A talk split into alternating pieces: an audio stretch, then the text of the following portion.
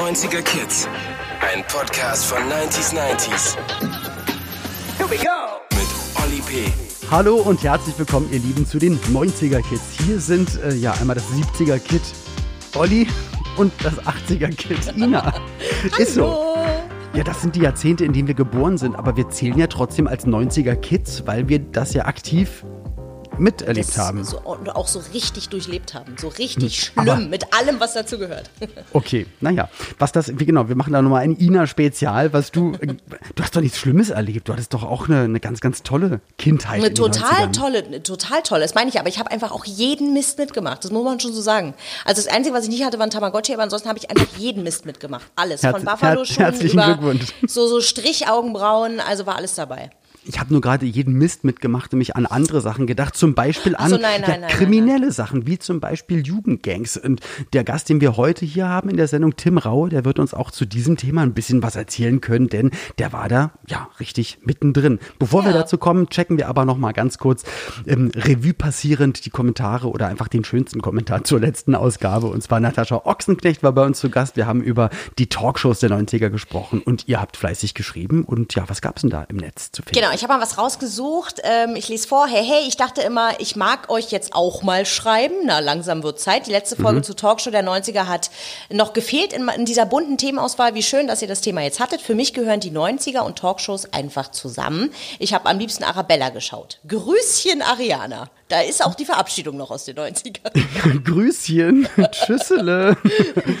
nee, Tschüssele, wer hat denn Tschüssele gesagt? Ach so, Carla Kolumna bei Benjamin Blümchen. Stimmt, hast, richtig.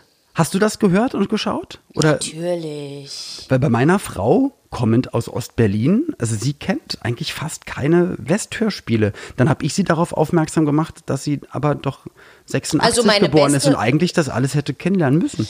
Ja, weil meine beste Freundin war im, äh, im Chor äh, für den, die Soundtracks, also die immer auf diesen Kassetten drauf waren. Nein. Äh, und das ist auch ein Ostmädchen. Auch 86 geboren. Also rein theoretisch müsste sie es kennen. Vielleicht ist es Okay. wirklich einfach nur an ihr vorbeigegangen.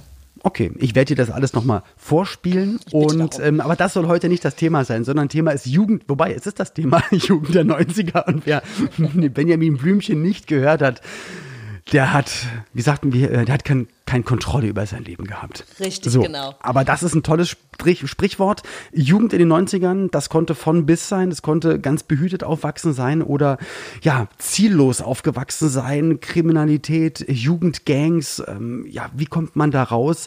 Und ein Mann, der äh, eine beeindruckende Reise mitgemacht hat, also von seiner Jugend bis heute, den haben wir heute zu Gast, und zwar Tim Raue, der wirklich gefühlt alles einmal mitgenommen hat. Von man hat keine Perspektive und die Welt steht einem offen. Und seine Reise gerade in den 90ern, die wollen wir uns jetzt mal von ihm live und direkt erzählen lassen. Das ganze Thema noch mal ein bisschen charmanter zusammengefasst. Jetzt von Ina und dann geht's los mit Tim Raue.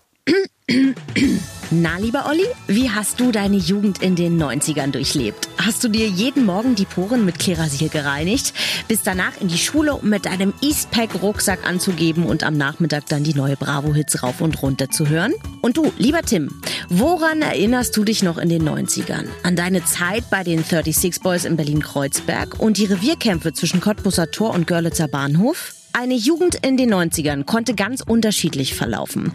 Vom No-Future-Punk über Techno-Jünger bis hin zur Mitgliedschaft in einer Straßengang. Aber am Ende ereilte alle Teens zwangsläufig das gleiche Schicksal. Sie wurden dann doch irgendwann erwachsen. Herzlich willkommen. Irgendwie erwachsen, ja, das trifft es ziemlich genau. Herzlich willkommen, lieber Tim. Schön, dass du da bist. Als, als gerade, äh, ja, als, als Ina das gerade vorgelesen hat, ich habe gemerkt, deine Mundwinkel gingen ein bisschen nach oben und der Blick ging so ein bisschen gerade in die Zeitmaschine zurück. Also gerade, also als ich Klerasil überhaupt gehört hatte, ich habe da, glaube ich, Jahrzehnte nicht mehr dran gedacht. Hattest du sowas auch mit so einem Wattepad, um die Pickel wegzu... Ehr- Ehrlicherweise war ich da relativ verwöhnt. Äh, Ich habe mit Akne überhaupt gar keine Probleme. Gar nicht? Gehabt. Nee.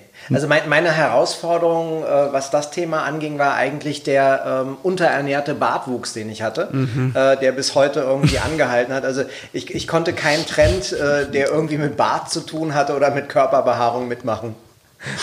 Es war gerade in Kreuzberg auch irgendwie echt äh, teilweise ein bisschen schwierig, weil Du hast recht, man hat sich so den Zickenbart, man haben sich dann in den 90ern welche stehen lassen und das, das war natürlich auch ein Zeichen von, hey, ich bin männlicher, ich bin ein bisschen mehr und ich hatte so fleckenweise immer so ein bisschen Haare und das war... Ich, ich habe dann, wo ich die Legende gehört habe, dass man oft rasieren muss, Richtig. dass dann mehrmals habe ich zweimal am Tag rasiert. Es äh, hat tatsächlich gedauert, bis ich 40 geworden bin, dass ich, dass ich echt das Gefühl So, hatte, jetzt wenn glaub ich nicht mehr. jetzt rasiere, dann geht es auch darum, etwas zu rasieren.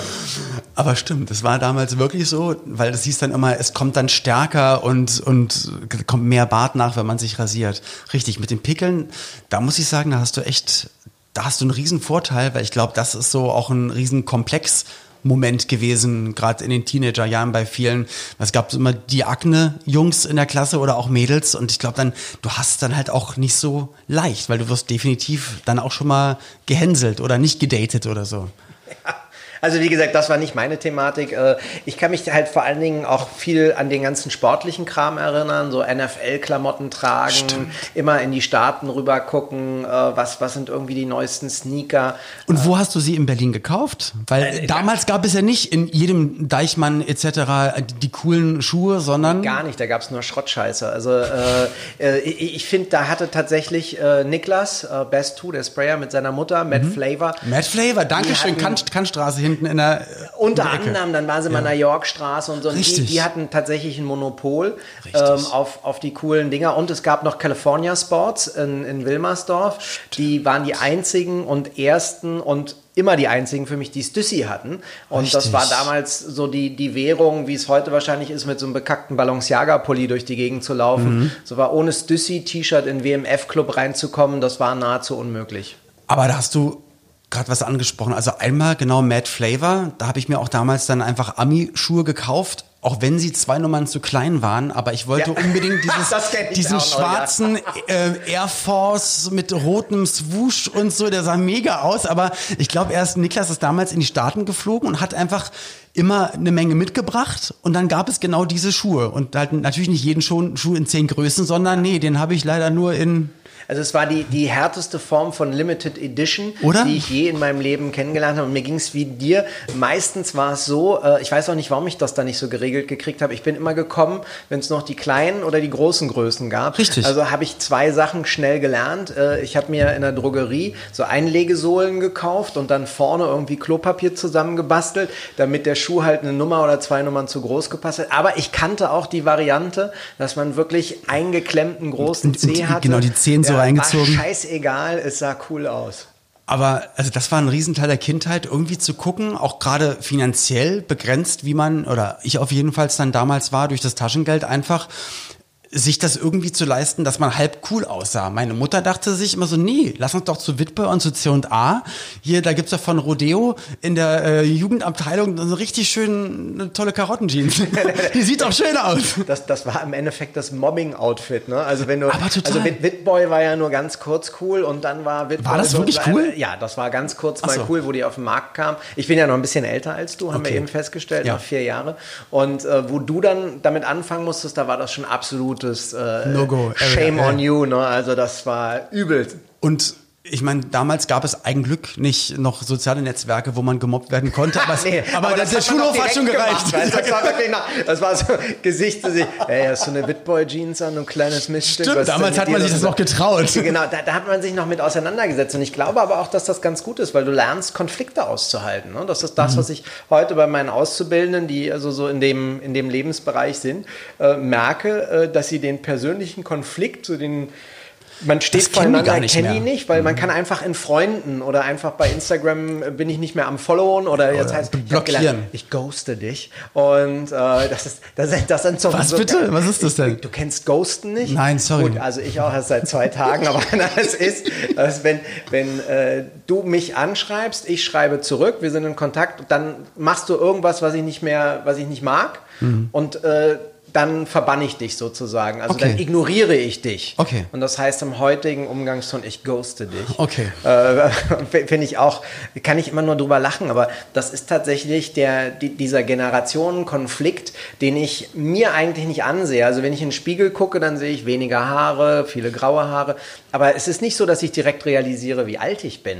Ähm, Weil wir sind eigentlich gefühlt, jedenfalls habe ich immer das Gefühl, man ist 15, 16 und der Körper ist älter geworden. Aber vieles, also viel Attitude oder, also so, so der, der Grundkern ist dann trotzdem noch dieses 15, 16, glaube ich, aus dem sich dann der erwachsene Mensch halt entwickelt gut, hat. Der, also schon, bei mir gab es schon viele Veränderungen, muss ich sagen. Ähm, ich bin doch deutlich älter dann als du, äh, da dann sogar zehn Jahre. Also ich, ich bin okay. so mit Mitte 20 bin ich stehen geblieben. Ähm, die Verantwortung ist halt was, die ich schon spüre mhm. immer wieder. Ähm, aber dieser Grundcharakter, der war schon mit 15, 16 da und der hat sich dann vielleicht noch in die eine oder andere Richtung verschoben. Ich habe mich damals null für Politik interessiert, war mir scheißegal. Ähm, das hat sich absolut geändert. Ähm, auch sowas wie Verantwortungsbewusstsein. Auf der anderen Seite, aber auch wenn ich mir vorstelle, dass ich im Berufsverkehr in die U-Bahn gegangen bin, die Menschen auf der Bank, die gesessen haben, gebeten habe, sehr höflich gebeten habe, rechts und links ein bisschen beiseite zu gehen, damit ich dann einmal über die ganze Scheibe mit einem dicken, fetten fetten Edding meinen Namen schreiben konnte und 36 und dann ganz höflich mich dafür bedankt habe und an der nächsten Station ausgestiegen bin. Das hast du nicht wirklich Die gemacht. Die Nummer hat super funktioniert. Wenn ich mir das heute vorstelle, dass ich, da, da denke ich immer, was, was, wie dreist kann man sein? Und ich glaube, dass man, im, im, wenn man so jung ist, fehlt einem einfach so eine Form von ähm, Gefahr zu spüren. Man, man, man macht einfach Sachen, oder ich habe damals Sachen gemacht, die ich heute nicht mehr mache. Aber ich glaube, das ist, das ist ja ganz gesund, dass man Sachen Sachen aus, was heißt gesund? Aber es ist ja, ja gesund ist ja schon. Ich, nein, also ich, sehe, die, die, ich sehe jetzt die ganzen BVG-Heinis, die das irgendwie. Nein, das war ich doch nicht. hier mit unserer U-Bahn gemacht und der sagt auch noch, das ist gesund. Das kann ja nicht wahr sein. Nein, ja, das ist gesund, sich auszuprobieren, so ja. zu gucken. Und du brauchst aber auch dann die Erlebnisse, wo du merkst, okay, hier ist, hier ist eine Grenze. Dir, dir kann, die können die Eltern, mein Vater war damals Polizist, ähm, ja, ja, herzlichen Glückwunsch. So, ähm, der kann dir auch, ich habe hab auch Wände beschmiert. So, ähm, der kann dir noch so oft erzählen, warum man das und das nicht ja. darf und dass das Resultat bestimmt dann sein wird, XYZ. Das hörst du zwar, du machst es dann und dann kriegst du, du auf die Fresse, spüren, genau, und dann merkst du, okay, er hatte recht, so. Und das ist ja dann die Erfahrung, die du machst. Deswegen ist das, ist das wenn du jetzt nicht richtig heftige Sachen machst, ist es ja trotzdem noch in einem gesunden Rahmen. Und du warst ja wenigstens freundlich und hast, entschuldigen Sie bitte, ich möchte hier nur ganz kurz mal äh, Eigentum hat, zerstören. Du, das hat, Danke das sehr. besser funktioniert. Also wenn man reingekommen ist und aggressiv war und gesagt, verpisst euch hier oder so, dann, dann war es tatsächlich so, dass die Menschen sofort so ein, so ein, ähm, ja, so ein Schutz oder so ein Wall ja. aufgebaut haben. Ich habe dann einfach gemerkt, mit dieser überbordernden Höflichkeit, ich habe mich damals halt auch schon dafür interessiert, mich weiterzuentwickeln, bin ähm, in, die, in die Bibliothek gegangen am Mehringdamm Amsterdam, ähm, um einfach Bücher zu lesen, um mal Verhalten. Eins meiner, meiner wichtigsten Bücher in meinem Leben war Der moderne Gentleman, weil ich da einfach Umgangsformen und soziale Umgangsformen drin gelesen habe, die ich so nicht kannte. Mit wann, wann hast du das gelesen? Wie alt warst du da? Na, ich habe so angefangen zu lesen mit zwölf. Aber das Buch wirklich in diesem Alter, der moderne ja, Gentleman? Ja, so 12, 13, 14.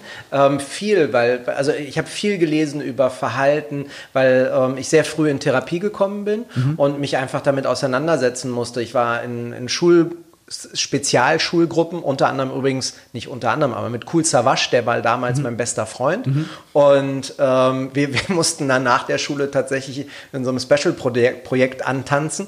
Und ähm, da habe ich einfach gelernt, viel zu reflektieren und auch nachzuvollziehen und nachvollziehen zu wollen, warum ich nicht zu der gesellschaftlichen Schicht zähle, der es besser ging mhm. und was die, wie, was die Unterschiede sind neben dem Einkommen. Aber ich glaube, da gibt es genau die zwei Wege. Entweder man wird dann oder man ist destruktiv, macht sich und andere dann kaputt und probiert noch mehr dagegen zu gehen, oder man, man fängt an zu reflektieren. Und ich denke, auch bei, bei Savage ist es ja auch ähnlich. Also was für ein schlauer, weiser Typ.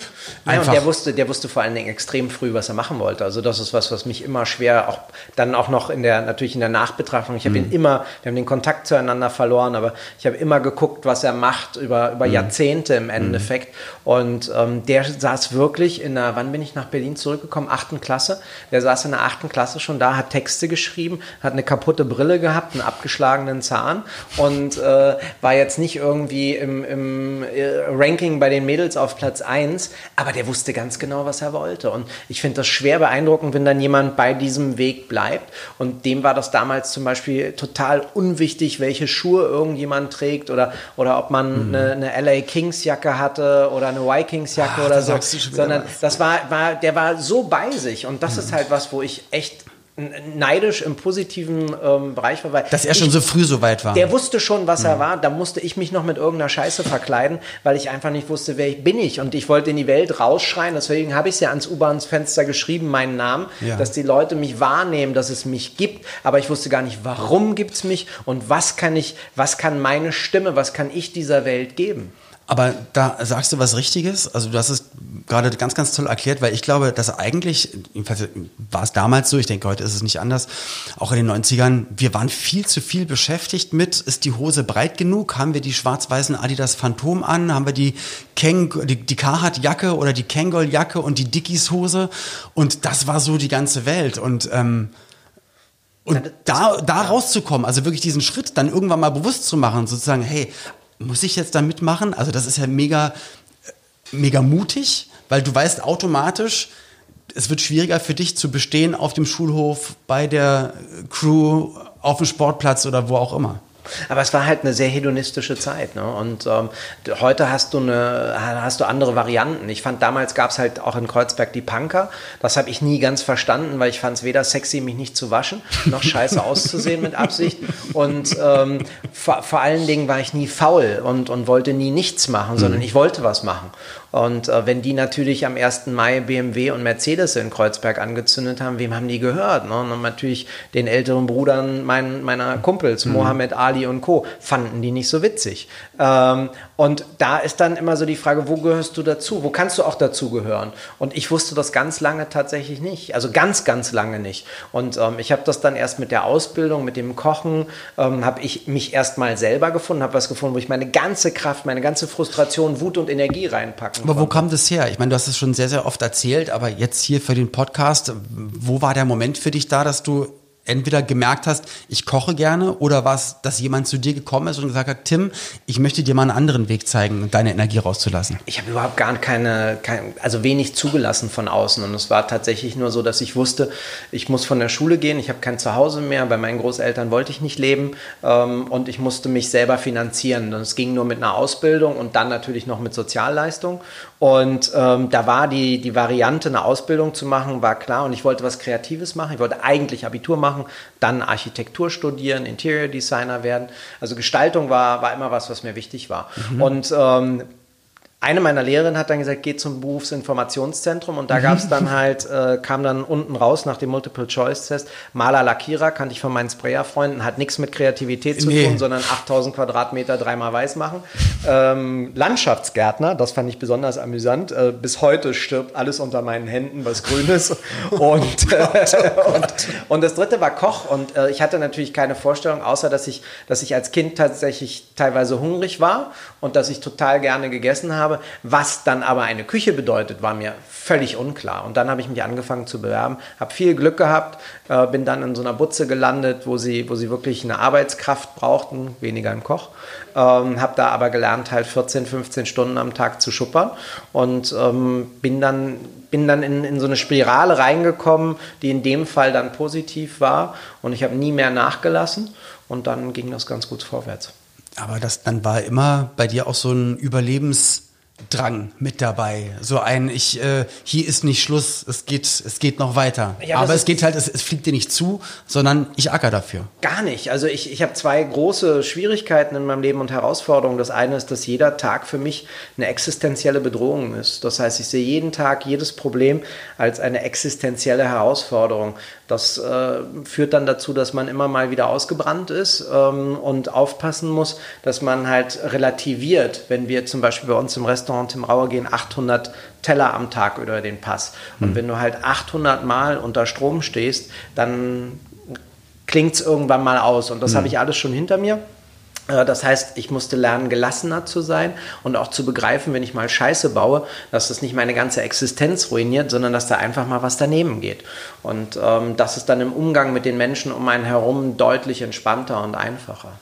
Aber es ist trotzdem auch ein Zeichen dafür, wie wichtig dir das ist, was du arbeitest, was du machst, ähm, was du dir aufgebaut hast oder auch was du anderen Menschen auftischst, dass du einfach nur das Beste willst. Also bis vor fünf Jahren habe ich mich nur über meine Arbeit definiert. Da gab es mich als Privatmensch gar nicht.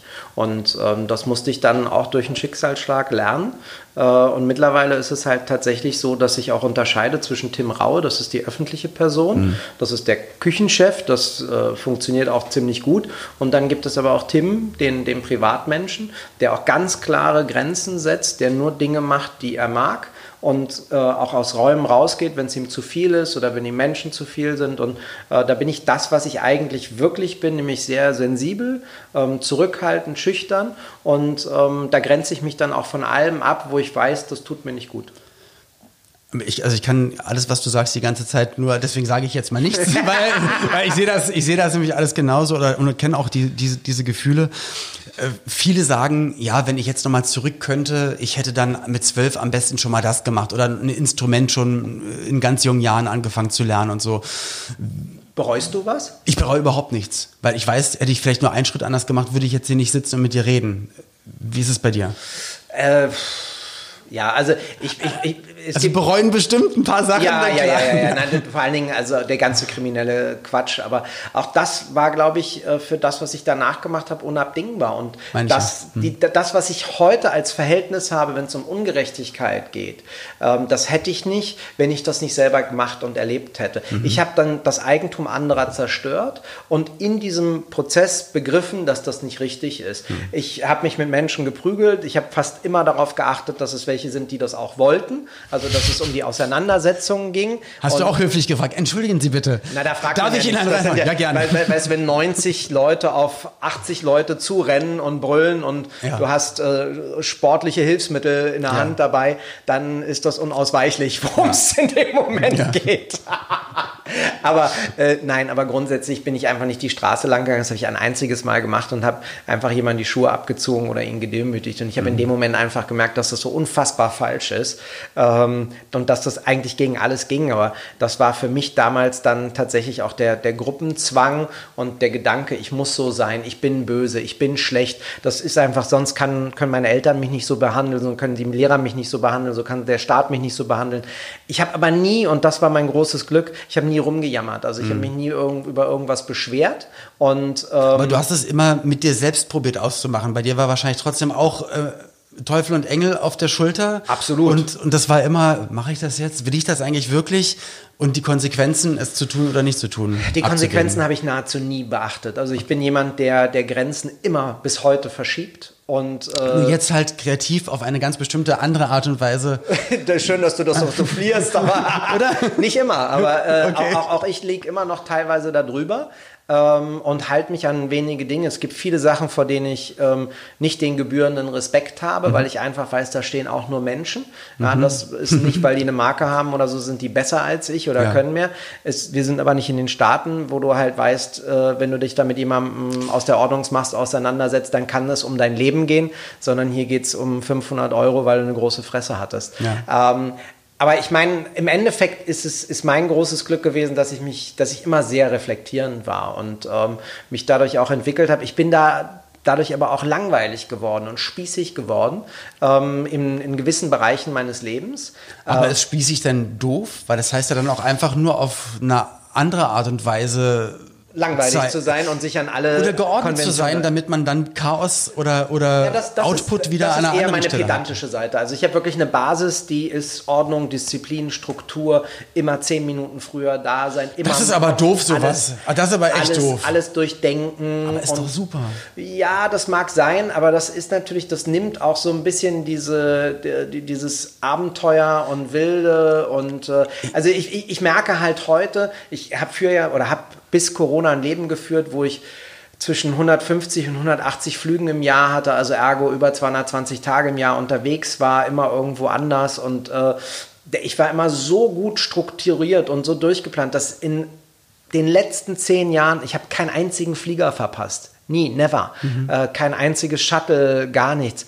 Das macht mich aber natürlich auch sehr berechenbar Und ähm, das ist aber mein, mein, ähm, mein Gerüst, an dem ich mich langhangel, weil ich jeden Tag Angst habe, wenn ich das nicht mache, falle ich in ein Muster zurück, aus dem ich komme. Mhm. Und es ist nicht so, also in meinem Fall auf jeden Fall nicht so, dass diese Wut und diese Gewalttätigkeit, die ich in mir trage, dass die weg wäre. Mhm. Ich kontrolliere sie nur. Aber auf der anderen Seite gibt es immer, und das ist ja so, wo Regen ist, ist auch Sonnenschein, ähm, gibt es dann eine andere Seite, die unglaublich nett, charismatisch und charmant ist. Ähm, aber ja, das eine beides. schließt das andere nicht aus, aber ich denke dann auch, das ist dann einfach mit dem Begriff Spießer abzutun, weil das ist es ja nicht, weil es ist ja dann einfach so viel mehr. Und du brauchst halt auch gerade, wenn du sagst, du bist mindestens jeden zweiten Tag im Jahr normalerweise in einer anderen Stadt, an einem anderen Ort, in einem anderen Projekt, braucht man auch so, und ich will jetzt niemandem zu nahe treten, der vielleicht Autismus hat, aber ich nenne es immer so, so einen gesunden kleinen Autismus zu haben. Ich will, dass immer mein Ladegerät immer da ist und das und das und das und muss, muss immer wenn ich losfahre, wenn ich reise, da und da sein, weil der Rest ist sowieso immer anders. Du musst sowieso immer adaptieren. Also brauchst du das in deinem Leben für dich so, dass du einen kleinen Anker hast, der immer gleich ist. Ja, mein Anker ist sogar relativ groß und bei mir kommt immer noch dazu, dass ich alle Situationen durchdenke und zu jeder Situation mindestens drei Pläne habe. Mindestens, oftmals sind sogar vier äh, um, um wirklich immer gewappnet zu sein, schnell zu sein, handlungsfähig zu sein. Und wo ich jetzt meine, meine zweite Frau ähm, dann getroffen, kennengelernt habe, die das erste Mal bei mir zu Hause war, war das ganz witzig, weil ähm, ich habe ihr natürlich Fotos gemacht und dann hat sie gesagt, sie hatte schon ein bisschen Sorge, dass sie zu Monk nach Hause kommt, äh, weil alles so ne, super sauber und mhm. wirk wirkte auch ein bisschen sehr, sehr clean. Mhm. Und ähm, dann, dann kam sie halt an und hat dann gesagt, nee, hat aber durchaus Atmosphäre, aber was sie sofort zu mir gesagt hat, bei dir muss wirklich jede Sache an dem Platz sein. Und das ist tatsächlich so, auch in der Küche. Ich laufe vorbei und ich sehe, wenn das Glas fünf Zentimeter weiter rechts steht mhm. oder die Ölflasche mhm. nicht neben der, äh, neben der Lemon Squash Flasche steht, sondern einmal umgedreht ist und packt das auch zurück, weil das ist tatsächlich, das ist mein, mein Brett, mein, mein Schachbrettmuster, wo klar sein muss, das muss da alles stehen, weil wenn es mal wirklich übel kommt, dann weiß ich ganz genau, wo was ist, habe die Automatismen zugreifen zu können und zu funktionieren. Ich kann nur die ganze Zeit, weil ich weiß die ganze Zeit, was du sagen wirst, weil es, ich, weil ich genau das gleiche Muster in allen Dingen habe. Und es macht mich, es macht mich, es hat mich, das darf ich eigentlich nicht sagen. Ich hoffe, ach, ich weiß, dass die Schwester meiner Frau zuhört. Aber meine Schwiegermutter war in, in der Zeit, wo meine Frau äh, auch länger im Krankenhaus war und ich auch mit ihr im Krankenhaus war, war auch bei uns zu Hause und hat halt auch manchmal Sachen eingeräumt, ausgeräumt und wohin getan. Und es macht mich einfach, no das kann keiner verstehen, Nein. dass ich, dass, dass, dass mich das aber weißt du, was ganz sind, wichtig ist? Ach, das ist nur der Pfefferstreuer. Ja, es ist der Pfefferstreuer. Und ich stehe hier und das sind alles, und es muss halt alles passen und dann ist es nicht da. Verdammte Scheiße. Wieder zehn Sekunden. Jetzt gehe ich darüber, hol mir das. Oder kann ich komplett ausflippen. Ich mache ich mach das aber ganz clever. Ich warte tatsächlich, bis meine Frau nicht da ist oder Fernseh guckt oder schläft und dann räume ich ganz leise wieder um, damit die Sachen genau da sind. Und was der Deal ist, ist halt, ich beschwere mich nicht, ich jammer nicht rum, sondern ich mache es einfach. Du machst es einfach. Und äh, bei uns ist es auch wirklich ganz klar geregelt. Ich räume auf sie wäscht die Wäsche und ähm, das, das funktioniert dann wunderbar. Das, das geht. Machst du das auch, dass du dir in Situationen immer guckst, wo ist der Ausweg? Was könnte ich als, ähm, als Waffe benutzen, wenn jetzt XYZ reinkommen würde und das und das passieren würde? Also hast du auch sowas oder an Bahnsteigen und einfach in Situationen, dass du immer überlegst, was könnte jetzt am schlimmsten passieren? Wie könnte ich jetzt reagieren? Immer. Gut. Immer. Danke. Jeden, jeden Tag, in jeder Situation. Meine Frau ist völlig unbekümmert. Danke. Die spürt keine Gefahr, nichts. Und das ist, ich denke mir so, bist du komplett wahnsinnig? Ja. Was stehst du denn da? Ja. Es waren nur noch drei Meter bis zu den Gleisen und noch an der Treppe. Hast du den Typen ja, nicht gesehen? Hast du den Typen hast gesehen? du ihn nicht gesehen? Deswegen habe ich dich genommen. Und, es äh, passiert doch nichts. Ja, hast du letzte Woche wieder? Da haben sie wieder ja. jemanden geschubst. Und dann, ich will nicht derjenige sein, wo das dann passiert, der dann nicht aufgepasst hat. Ich bin froh gewesen, wo äh, dann ein wirklich toller Mentor später in meinem, in meinem Leben, in meiner Karriere mal zu mir gesagt hat, du musst immer ans Worst-Case-Szenario denken. Da hatte ich zum, zum ersten Mal ein Wort für das, was ich immer überlegt habe. Was ist das Schlimmstmögliche, was passiert? Wo kommst du raus? Wo ist tatsächlich, also es gibt Momente mittlerweile, also gerade in den letzten zwei Jahren, wo ich gemerkt habe, ich bin entspannter. Mhm. Also wenn ich wirklich völlig entspannt bin, interessiert mich das nicht mehr. Aber ich spüre sofort Aggression, sofort Gefahr. Das ist was, was immer noch. Äh, so ja, aber hat uns halt die Jugend, aber die Jugend hat uns dann, also oder, ja. oder vielleicht war das einfach auch schon immer da gewesen. Aber also, schön zu nein, wissen. Also bei mir, bei mir war es tatsächlich dann auch so dieses einmal das Verhalten, mein Vater, der mich halt verprügelt hat, zu versuchen vorauszuahnen, wann ist das der Fall, wie kann man sich eventuell schützen. Und auf der Straße hast du das halt einfach gelernt, weil das war ganz klar, das war wirklich Survival of the Fittest. Ähm, und da, da ging es immer nur darum, entweder du verlierst oder du gewinnst. Und ähm, das mit dem Verlieren hat nicht so richtig viel Spaß gemacht. Also hat man alles getan, um das tatsächlich zu umgehen ähm, und sich durchzusetzen. Und es gab immer einen größeren, es gab immer einen stärkeren. Ähm, das habe ich dann auch. War bei uns auch mit damit prügeln. Dann hatten auf einmal die anderen, dann waren auf einmal Messer mit dabei. Dann kam aber von uns ein Kumpel auf die Idee, ja, ich kann ja eine Pistole mitbringen. Und dann geht es so in Bereiche, wo man sich dann wirklich fragt, ist das jetzt dann, ist es das noch oder wird das dann nicht zu heftig? Aber man will dann auch keinen Schritt zurückgehen und es geht, nee. es ging damals um die Vorherrschaft auf dem Schulweg, auf dem Weg dahin. Wer geht aus dem Weg, wer geht nicht aus dem Weg? Wer rempelt dich an, wer rempelt dich nicht an? Und das waren halt die wichtigsten Sachen im Leben eines 15-Jährigen damals. Und ehrlicherweise, äh, bei mir war es echt das große Glück, dass ich dann in die Ausbildung gegangen bin und wo ich damit sozusagen aufgehört habe und es bei dir wahrscheinlich angefangen mhm. hat, ähm, waren bei uns Messer die Thema dann auch Waffen, dann gab es ein, zwei Schießereien. Da waren die Bullen dann aber dermaßen konsequent, haben wirklich Hausdurchsuchungen gemacht, äh, es gab Untersuchungshaft und so. Und mhm. äh, das wurde dann so unangenehm, dass klar war, das ist kein Spaß, ja, und davon musst du dich auch fernhalten. Und wie gesagt, ich hatte in der Phase schon den Ausbildungsbeginn mein Ausbildungsplatz war glücklicherweise in Zehlendorf, also am Arsch der Welt. Okay, also An, auch andere raus Seite, aus der Welt schon Ja, mal. genau, mhm. komplett, also Schlesisches Tor aufgewachsen und dann ging es einmal komplett durch die Stadt, Onkel Toms Hütte raus. Okay. Und ähm, das war Dahlemdorf dann, Entschuldigung, Onkel Toms Hütte war dann meine erste Wohnung. Mhm. Und ähm, da war ich so weit weg davon, dass mich das im Endeffekt beschützt hat. Und am Wochenende war ich so müde und so fertig, dass ich nicht mehr Party machen konnte. Okay, Tim, also, ähm, bevor wir gleich weiterreden, wir haben ein Spiel vorbereitet, ähm, besser gesagt ein Spiel für mich vorbereitet. ich habe jetzt gleich jemanden in der Telefonleitung und ich muss herausfinden, wer das ist. Ähm, ja, du kannst trotzdem gerne mit zuhören, aber ich werde das jetzt mal alleine machen. Los geht's. Wir ähm, hören mal, ob wir denjenigen hören. Hallo? Hallo. Hallo? Hey ho, wer ist denn da? Darf er ja nicht sagen, wir müssen es herausfinden. Ähm, also gut, hier ist der Olli. Ich werde jetzt hoffentlich herausfinden, wer dort in der Leitung ist. Es geht ja um, oh Gott, Jugend in den 90ern. Äh, warst du jugendlich in den 90ern? Schwierig zu beantworten, weil ich war junger Erwachsener in den 90ern. Also nicht mehr ganz so jugendlich, aber auch noch nicht erwachsen. Hast du etwas mit Tim Raue in den 90ern zu tun? Nicht gewusst. Hast du etwas mit Jugendgangs in den 90ern zu tun? Ja. Ich gebe mal einen kleinen Tipp. Ja, gerne. Ja, an dieser Stelle, lieber Olli. Überlegt doch mal in die Richtung, ihr habt euch ähm, mit Tim schon darüber unterhalten, äh, wie höflich er äh, Menschen gebeten hat, von einer Bank aufzustehen. Ähm, hast du in den 90er Jahren als Graffiti-Künstler gearbeitet, sowohl legal als auch illegal? Als auch. Ich habe auf allen Ebenen in den 90er Jahren als Graffiti-Sprüher gearbeitet. Okay, cool. Äh, super. Ich krieg gerade einen Zettel und zwar dann bist du Matthias Köhler alias Lumit. Ach, wie krass ist das denn? Hey, ja, dann erstmal herzlich willkommen hier bei 90er Kids und jetzt mal direkt die Frage, wann hast du angefangen mit Graffitis, mit Tags? Naja, ich habe 1983 damit angefangen. Da gab es noch gar keine Information, wie Graffiti wirklich aussah. Man hat nur Schnipsel mitbekommen über irgendwelche, vielleicht mal einen Fernsehbericht hier über irgendeine Jugendbewegung oder da. Aber im Großen und Ganzen waren wir sozusagen, hatten nur eine Information, Sprühdose, öffentlicher Raum, nachts rausgehen. Und dadurch, dass ich schon immer gerne gemalt und gezeichnet hat, also das heißt, da gibt es ja sozusagen schon eine Disposition zu Graffiti. Und als Jugendlicher man ja gerne seine Grenzen testet, war das natürlich das Medium schlechthin, nachts rauszugehen und sich öffentlichen Raum anzueignen und Bilder dort zu malen. Und wie würdest du jetzt generell die Graffiti-Szene der 90er Jahre beschreiben? Kann man die vergleichen mit heute oder war das einfach was anderes damals in den 90ern?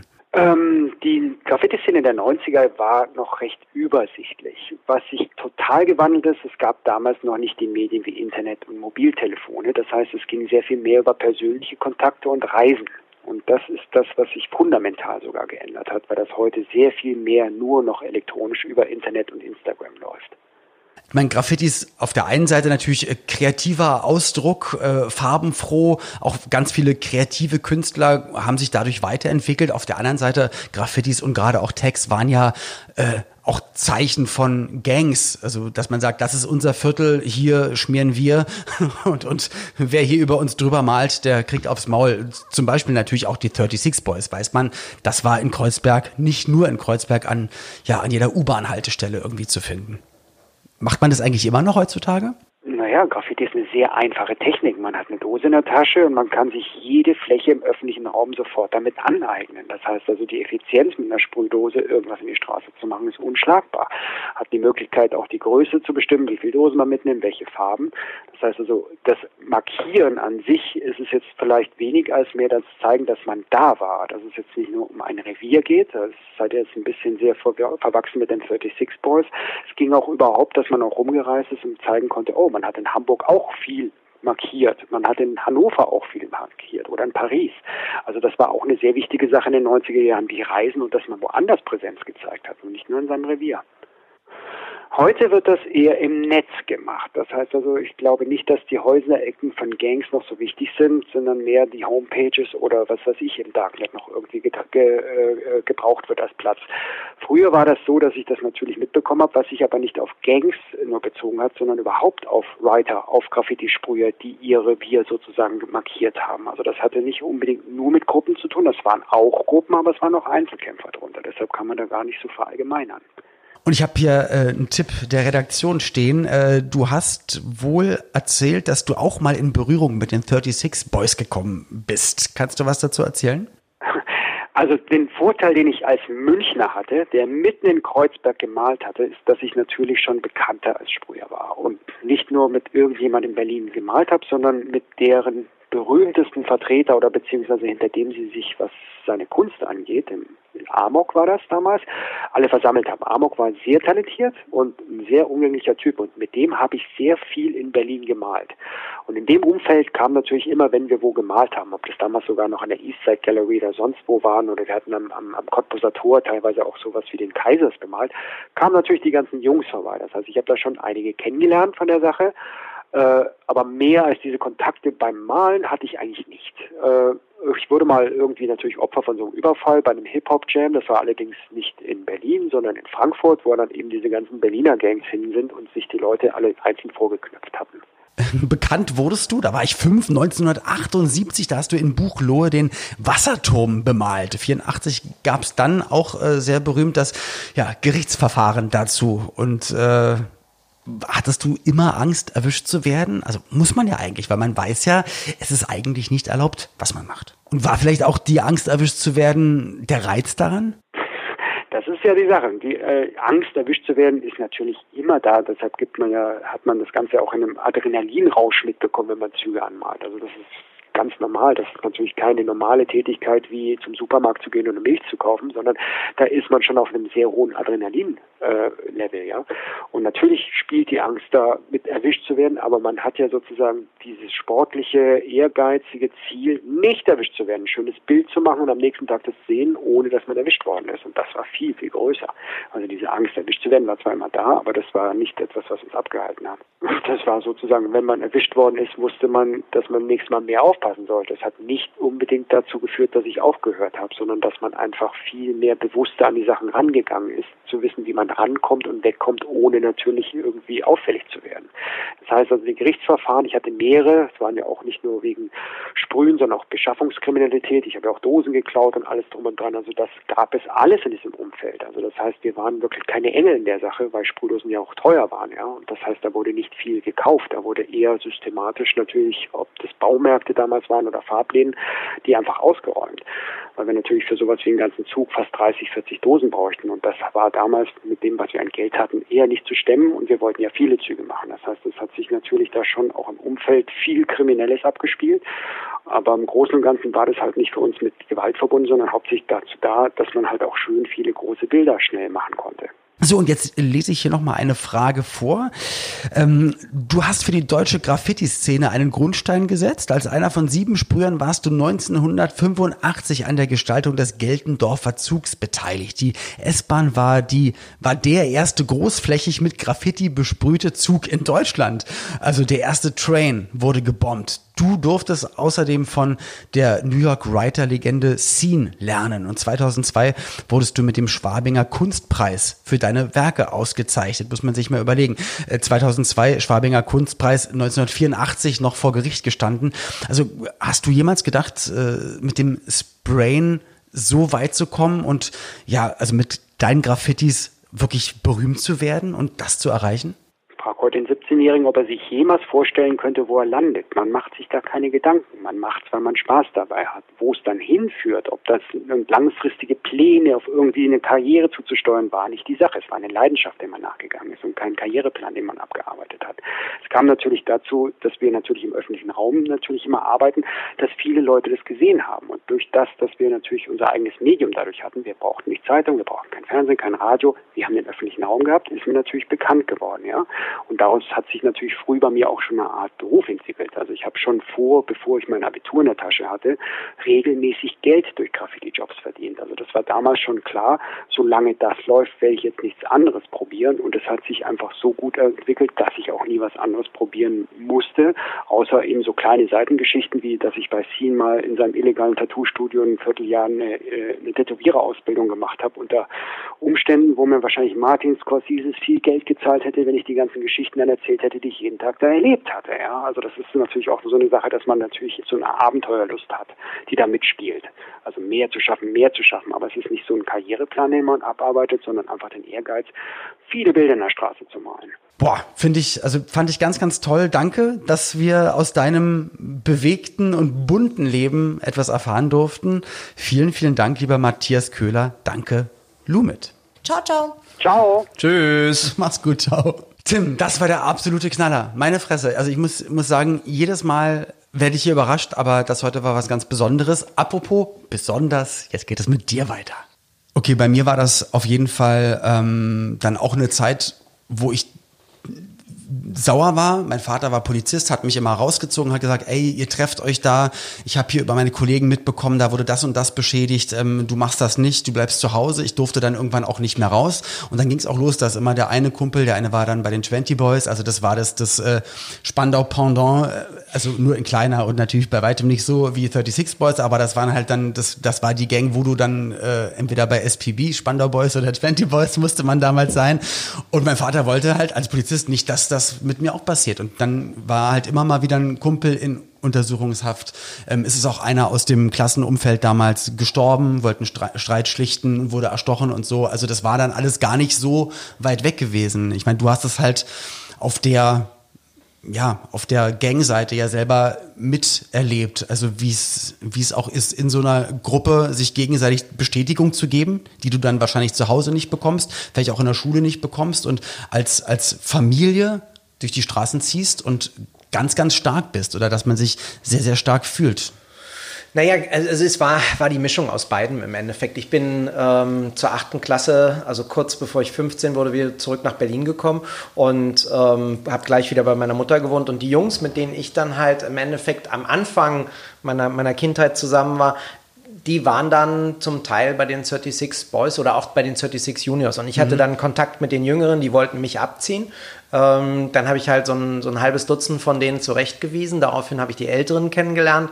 Ähm, die konnten sich zum Teil an mich erinnern. Und mhm. ähm, es war aber jetzt auch nicht so, dass ich dann nur mit offenen Armen aufgenommen wurde, denn es war ja eine, eine Ansammlung von rein Migrationshintergrundsjugendlichen. Mhm. Also ja. wir hatten einen Araber dabei, einen Griechen und der Rest war Türken, Kurden. Ähm, da war alles dabei im Endeffekt aus diesem türkischen Bereich. Mhm. Ähm, das, was wir gar nicht so gesehen haben, dass es da auch politisch völlig anders Denkende gab, von ja. ganz Linken bis zu den Grauen Wölfen. Und es gab aber auch die Älteren und das waren die 36ers und die waren dann dur durchaus schon ganz anders anders unterwegs, ähm, also was Drogenhandel, ähm, vor allen Dingen auch Gewaltdelikte anging und ähm, auch Bewaffnung.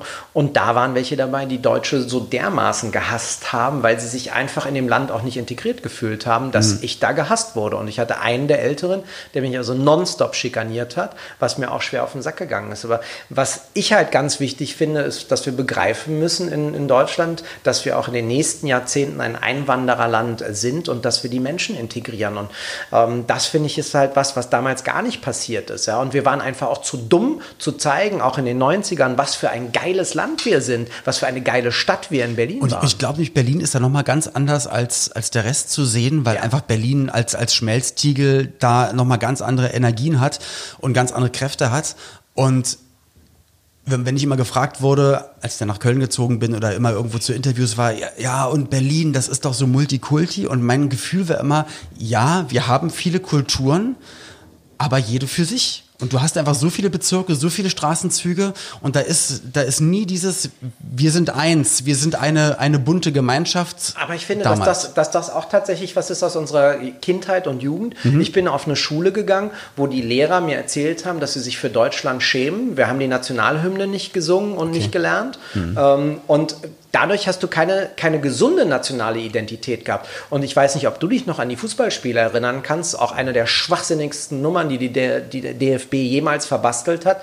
Ja, Deutschland gegen Türkei im Berliner Olympiastadion. Und das hat meines Erachtens nicht nur einmal stattgefunden. Hm. Das ganze Stadion voller, voller Türkei-Flaggen genau. und, und Schreien. Und es ja. kommt die Nationalhymne und es wird gepfiffen und gebuht ja. und du denkst, Alter, was ist denn da gerade los? Und dadurch hast du natürlich einfach einen Kontrast geschaffen. Und meine, meine Kumpels von den 36 Boys Boys, die sind tatsächlich im Sommer in Urlaub gefahren in der Türkei, weil sie halt ein anderes Türkisch gesprochen haben, wurden als die Deutschen beschimpft. Dann kamen sie hier hierher und sind natürlich die Türken, ja genau. War nicht integriert, anstatt dass man ihnen einfach den, den, das auch gesellschaftlich die Türen aufgemacht hat und mhm. gesagt, ihr müsst jetzt auch nicht irgendwie Frauen ähm, schlagen und schlecht behandeln, sondern wir sind hier alle gleich das alles irgendwie zu realisieren und, und auch einen Stolz, tatsächlich einen positiven Stolz darauf zu geben, wie toll die Gesellschaft, wie toll das Sozialsystem ist, das hat nicht stattgefunden und das hat mich dann auch lange irritiert, weil ich wollte natürlich in meiner 36 Boys Zeit lieber Türke sein als Deutscher. Man hat auch eher so geredet, also man hat auch manche ja. Sachen, äh, Sätze anders betont. Na, wobei, halt so. wobei ich damals schon sehr an meinem Wortschatz gearbeitet habe, weil ich halt schon diskriminiert worden bin für das, wo ich herkam in den Vorstellungsgesprächen. Okay. Und das war halt natürlich schon in der neunten Klasse und ich dann wusste, dass mit diesem Slang Machst du es nicht besser? Ich bin Ausgestoßener. Hm, und dann okay. habe ich, hab ich Hochdeutsch versucht mir beizubringen. Was für jemanden, der eigentlich aus, also ich, ist ja bei mir genauso, jemand, der aus Berlin kommt, ist es relativ schwierig, dass du ähm, ja. ohne Akzent. Und ich habe, äh, also das habe ich bis heute beibehalten, aber was ich mir wieder zurückgegeben habe, ich hatte mal so zwischen Mitte 30 bis, bis Anfang 40 so eine Zeit, wo ich mich verkleidet habe. Da wollte ich einfach gesellschaftlich anerkannt sein. Okay. Man hat mir Anzüge gekauft und so mit mhm. Krawatte mhm. und Schüchen mhm. und, und, und, und so gutes Auftreten und gutes Benehmen. Äh, das habe ich bis heute noch, wenn ich will. Ähm, aber ich bin halt einfach auch ein Straßenköter. Und das ist was, wofür ich mich nicht mehr schäme. Und was ich auch nicht mehr, nicht mehr wegpacke. Ich, ich spiele nicht mehr diese, diese Figur der Küchenchef Tim Raue, der mhm. mit allen Menschen und sich mit allen Ebenen versteht, sondern da habe ich keinen Bock mehr drauf. Das ist mir schwer auf den Sack gegangen. Ja, und da muss man dann einfach zu sich selbst zurückfinden, sozusagen, zu dem Kern, den es ja schon die ganze Zeit gab. Und deswegen, du hast halt ein sehr, sehr bewegtes Leben, hast halt ganz, ganz viel erlebt und ähm, ja, ich glaube, es ist, es ist immer, also für mich trotzdem jedes Mal, und ich, ich kenne ja deine Lebensgeschichte, jedenfalls du hast schon sehr oft darüber erzählt, aber ähm, ja, ich finde das was ganz Besonderes, was aber auch ein, eine super Message ist für, für Kids, für Leute, müssen ja auch nicht nur Kinder sein, aber auch für Leute, die, die was verändern wollen, die sich verändern wollen, die, die es irgendwo rausschaffen wollen, so dass da, dass es da vielleicht dann doch wirklich kein Limit gibt und dass auch du, wo du, wie du aufgewachsen bist, wo du warst und wo du jetzt stehst, ähm, dass es einem nicht geschenkt wird, aber dass sowas halt einfach möglich ist und das trotzdem mit ähm, mit dem Herz am richtigen Fleck. Das ist ganz wichtig, also mit Herz und, und tatsächlich auf Leidenschaft. Und das ist auch der Grund, warum ich vor einem Jahr ein Projekt oder einen, Verein gegründet habe, der heißt äh, KPC, Kiez, Perspektiven und Chancen, mhm. wo ich ähm, Jugendlichen halt aus, meinem, aus meiner alten Heimat aus Kreuzberg an die Schulen gehe und denen einen Weg in ein Praktikum vermitteln möchte in der Gastronomie und Hotellerie, mhm. weil das ist halt eine pure Leistungsbranche. Wenn du dort Total. leistest, kannst du was werden. Und ähm, das, was mir immer wichtig ist, ist, Jammern zählt nicht, die anderen sind nicht schuld, sondern es liegt immer nur an dir. Und das ist was ganz Besonderes, was, glaube ich, viele heute mehr lernen müssen, weil leider auch durch viele soziale Netzwerke oder durch viele einfach Fake Fake-Ruhm, Fake-Einkommen, alle denken, es geht super leicht. Ich mache doch nur so ein paar Bilder beim Frühstücken. Aber hey, da, sind, da sind wir doch wieder bei unserer Jugend, da gab es ja auch schon Fake. Milli Vanilli ja, okay. Ist, also, ja, und, und, und, und Fake-Haare und, und, und so Schminke. Also ich kann mich noch daran erinnern, so mit 15, 16, wenn man da jemanden abgeschleppt hat, abends in der Disse und den am nächsten Morgen dann in Natura gesehen hat, dann gab es da auch schon erhebliche Diskrepanzen. Da gab es noch keine Spanks oder sowas. Aber, äh, aber ich glaube, das gibt es doch immer noch. Also ja, aber das ist, Instagram ist es doch auch, wenn du siehst, was du da rumbasteln ja. kannst und was die Wahrheit ist. Ähm, Im Endeffekt, ich glaube, es gab immer Fake, es gab immer unterschiedliche äh, Betrachtungsweisen. Aber damals hat man einen verprügelt, wenn er die Karottenjeans anhat und die Schuhe waren ein bisschen doof, dann war man halt der, der, der super Idiot und hat dann halt auf die Fresse bekommen oder die Sachen wurden abgezogen und weggeschmissen. Heute und, meinst du, wirst du auf Insta gedisst, oder? Ja, es ist, glaube ich, vieles ist virtueller geworden. Auf der anderen Seite merke ich, dass ich eher die Jugend heutzutage viel selbstbewusster, was Mode betrifft, finde, ja.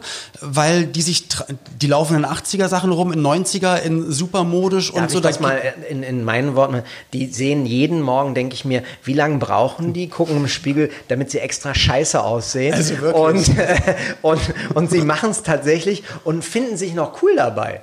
Ja, ja, aber so ein Selbstbewusstsein hätte ich damals nicht gehabt, weil ich hätte dann einfach nee. nur probiert, die, die blaue Jeans, die schwarz-weißen, äh, entweder Jordan oder die Adidas und die Kangol-Jacke und dann ein Socks-Cap. Fertig. Und alles, was da von links, rechts war, hätte ich mich da nicht getraut, weil man hat das nicht so getragen. Und ich merke halt nur trotzdem, damals wusste man, ah, der ist Skater, weil der hat eine enge Jeans. Ja. Und damals wusste man, okay, der macht das und das, weil der hat eine breite Jeans. Und ich glaube, heutzutage kannst du als Jugendlicher du meinst, ein bisschen du kannst mehr. Nicht mehr. Du kannst sie nicht mehr ganz. Also es ist, ist auf jeden Fall viel diverser geworden. Genau, ja. Das finde ich aber äh, zum Beispiel grundsätzlich positiv. Ja, ich habe ja. aber zum Beispiel ganz viele Sachen aus den 90ern noch behalten. Mhm. Also ich trage bis heute Nikes. Ich habe mich mal entschieden, dass mhm. ich ein Nike-Typ bin mhm. und das wird sich auch bis zu meinem Lebensende nicht mehr ändern. Und es gibt so Sachen, die auch aus den 90ern dann immer wieder kommen. Also ich bin jetzt nicht der Musiktyp. Ja, du hast heute ein geiles T-Shirt an. Aus dem Jahre 92 Ja, Wahnsinn. Ja. 92, eine Olympische Olympische Spiele in Barcelona, das Richtig. weiß ich noch. Ja. Das erste Mal, dass ich nach Malle geflogen bin mit den Jungs. Also das ist so, war eine okay. coole Nummer. Ich kriege gerade eine Gänsehaut. Und, und wir, wir hatten natürlich auch die Europameisterschaft. Das war auch witzig. Stimmt, wo Dänemark eigentlich im Urlaub 2 war. 2 zu 0 gewonnen hat die Wichser gegen uns. Und, und die waren im Urlaub, die sind durch Zufall nochmal zurück, weil, ja. weil ich weiß nicht. Das war ein Balkanland, was äh, aufgrund Krieg, des Krieges. Äh, genau, deswegen Dänemark kommt mal aus dem Urlaub, nicht trainiert und werden Europameister. Die Schweine, Meine ey. Fresse, ey. Das werde ich auch leider nie vergessen. Und ich habe damals für mich eine ganz, ganz gigantische kulinarische äh, Entdeckung gemacht. Da gab es erstmal Hagen Sangria Eimer. Was? Nein, Hagen das Eis. Ja, Cookies and Cream. Da, da, da, da, haben, oh. haben, die das in den großen Bechern in Dänemark ja Mark gefressen. Und es war ja, kam aus den USA, hat einen dänischen Namen gekriegt, kam aber gar nicht aus Dänemark ja. und war dann irgendwie so eine Werbungsnummer. Und ich dachte, was für eine Scheiße. Und dann gab es den ersten Hagen das Laden auf dem Kudamm. Den gibt es immer noch, den ganz kleinen. Stimmt. Und da kann man sich sogar noch alles draufstreuseln und bröseln und alle ja, Sorten. Ja, aber eigentlich für yeah. mich ist es immer Cookies and Cream. Das wäre auch ein tolles Thema. Eissorten der 90er. Aber das haben wir heute nicht. Tim, Und der braune Bär. Gott. Oh, und dann gleich mal wieder ein Ed von Küchen, bum, bum. Küchenlevel, Küchenlevel. Tim, es hat mir mega viel Spaß gemacht. Was für, ja, was für ein, eine schöne Stunde, die ich haben durfte. Ich danke dir sehr. Ich, ich wünsche dir vom, vom Herzen einfach nur weiterhin alles Gute. Ähm, vor allem ganz viel Gesundheit und äh, wie gesagt, ähm, der Rest ist da. Und Lieber Olli, kann ich nur zurückgeben, wir alle wissen, ähm, auch gerade im Alter, ne, was wir in der Jugend noch nicht so mitgenommen haben, Gesundheit ist das, was das Wichtigste im Leben ist. Der Rest kommt und geht. Besser kann man es nicht sagen. Vielen Dank, Tim Rauer. Ina, wir waren davor Riesenfan und sind es noch. Ja, Vielleicht auch sogar noch ein kleines bisschen mehr. Auf jeden Fall natürlich noch mal ein bisschen mehr. Nee, wenn Tim Rauer erzählt, man muss das auch sehen, man muss ihm dabei in die Augen gucken, der du weißt, da sitzt jemand da, der würde, nie, der würde niemandem irgendwas nur erzählen, weil man es hören will. Der würde niemandem irgendwas auftischen, sondern der ist sowas von frei raus, sowas von geradlinig, das ist einfach der Wahnsinn. Und wirklich seine Entwicklung als, ja, als, als, als Kind in Berlin, Gangmitglied bei den 36 Boys, als einer der wenigen Deutschen bei den äh, türkischen kurdischstämmigen ähm, dort, äh, musste sich durchboxen, hat es dann geschafft über, ja, über einen Job in der Küche zu einem der weltbesten Köche. Es ist einfach Man der kann sich das gar nicht vorstellen, wenn nee, der vor das, ist, das ist, eine, das, das ist ein Drehbuch. Ja. Das ist ein reines Drehbuch und er hat es erlebt. Und danke, dass wir daran ein bisschen teilhaben durften. Wenn ihr auch noch, ja, äh, einfach mal Gedankengänge dazu habt oder Gefühle zu der Folge mit Tim Raue oder auch generell Anregungen, was Themen betrifft und Fragen, dann schreibt uns das gerne in die App. Wir sind da immer offen, natürlich auch für sehr viel Lob. immer her damit. Und ähm, in der nächsten Folge ein ganz, ganz spannendes Thema. Gab es nicht nur in den 90ern, sondern wahrscheinlich auch schon bei den klassischen Komponisten One-Hit-Wonder. ja, ich hatte nur eine Symphonie, die gut ankam, der Rest. Aber die habe ich überall auf allen Konzerten gespielt. Und zwar auf Blockflöte, auch im kleinen Kreis. Nee, Shahak Shapira, ein ganz, ganz toller Kollege, Comedian und ähm, ja, auch eine sehr schillernde Persönlichkeit, die, ja, die, der man auch sehr, sehr gerne auf Instagram folgen kann. Eigentlich die meisten Gäste von uns sind natürlich auch bei Insta aktiv, also da immer gerne mal reinschauen. Mit Shahak Shapira sprechen wir über die One-Hit-Wonder und natürlich auch ein bisschen über sein Leben in den 90ern und heute. Also, wir freuen uns, wenn ihr wieder zuhört und bleiben bis dahin herzt allerliebst eure 90er-Kids, die liebe Ina und der Böse. Olli. Ach so, okay. Habe ich ganz gerne gesagt jetzt auch. okay, also macht's gut, bis bald. Tschüss. 90er Kids. Ein Podcast von 90s 90s. Der Radiowelt für alle Musikstyles der 90er. In der App und im Web. 90s90s.de